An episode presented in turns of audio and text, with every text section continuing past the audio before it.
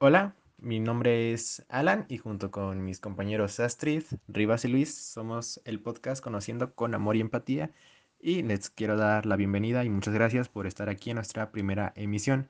Como ustedes lo saben o, pudieron haber visto en nuestras redes sociales, si no nos siguen, estamos en Instagram como Conociendo con Amor y Empatía.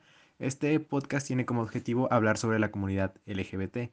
Esperamos que la información que les vayamos a compartir sea del mayor agrado y sobre todo que tengan un aprendizaje mientras lo escuchen y después para toda la vida porque estos temas son demasiado importantes.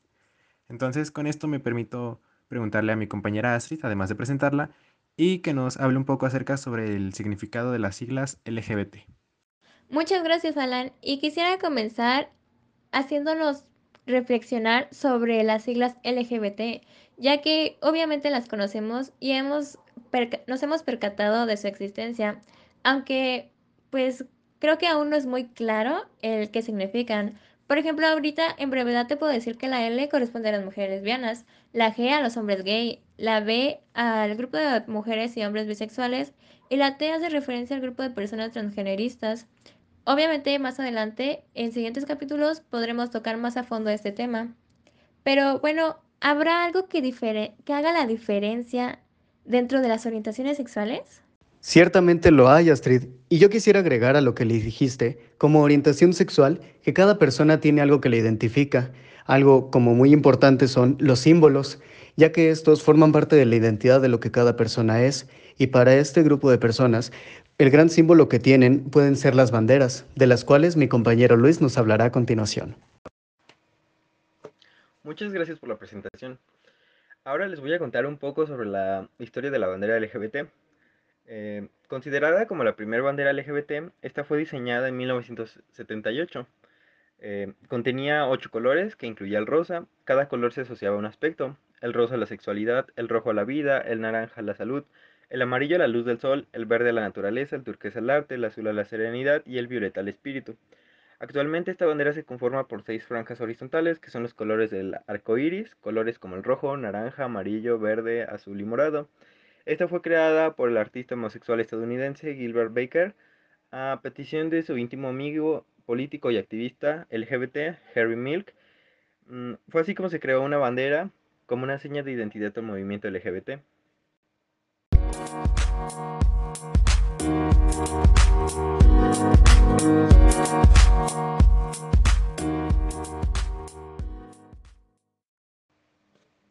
Les voy a contar un poco acerca de la historia del mes del orgullo. Cada año llegamos a escuchar, ya sea por medio de la radio, la televisión o las redes sociales, que en el mes de junio el color gobierna debido al famoso mes del orgullo. Si nos detenemos a preguntarnos por un momento qué es el mes del orgullo, cómo surgió el mes del orgullo, muy seguramente serían pocas las personas que tendrían respuesta a esas preguntas. Para responderlas, siempre podemos contar con la búsqueda para encontrar la información. Tienes razón, Luis. Hoy en día con el Internet la información está al alcance de todos, pero hablemos concretamente de lo que mencionas, el mes del orgullo. Bueno, como todo en este mundo, tuvo un pequeño origen, y el suyo sería en la sublevación. Aquí las relaciones sexuales consentidas entre hombres o entre mujeres eran ilegales. ¿En dónde? En los Estados Unidos. De ahí su origen. Pero, ¿cómo surge todo esto?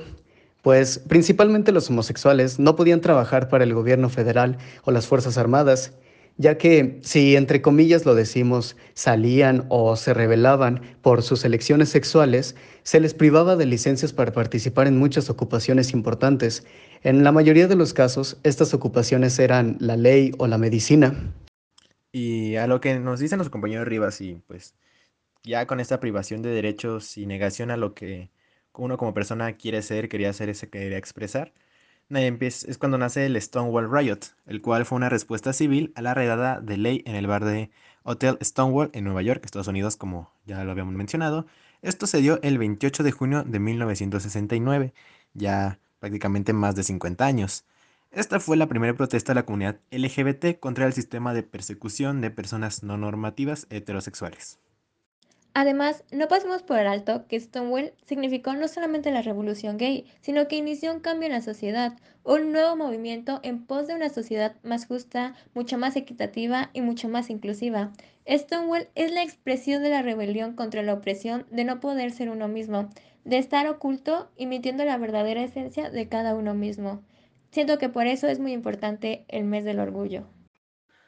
Ahora como una pequeña conclusión, debemos resaltar que es importante para los miembros de esta comunidad porque nos recuerda que todavía no tienen los mismos derechos que, el resto de la sociedad. También la discriminación, violencia y crímenes de odio de los que se convirtieron en víctimas durante muchos años. Y hasta aquí estaría llegando este primer capítulo de este podcast. Es un capítulo algo corto, pero los capítulos posteriores tendrán un poco más de duración y además tenemos por ahí algunas sorpresas con algunos invitados y pues esperemos que a ustedes les haya gustado este capítulo y nos puedan acompañar en los capítulos siguientes. Nuestro nombre del podcast es Conociendo con Amor y Empatía. Repito, nuestra red social en Instagram es Conociendo con Amor y Empatía también.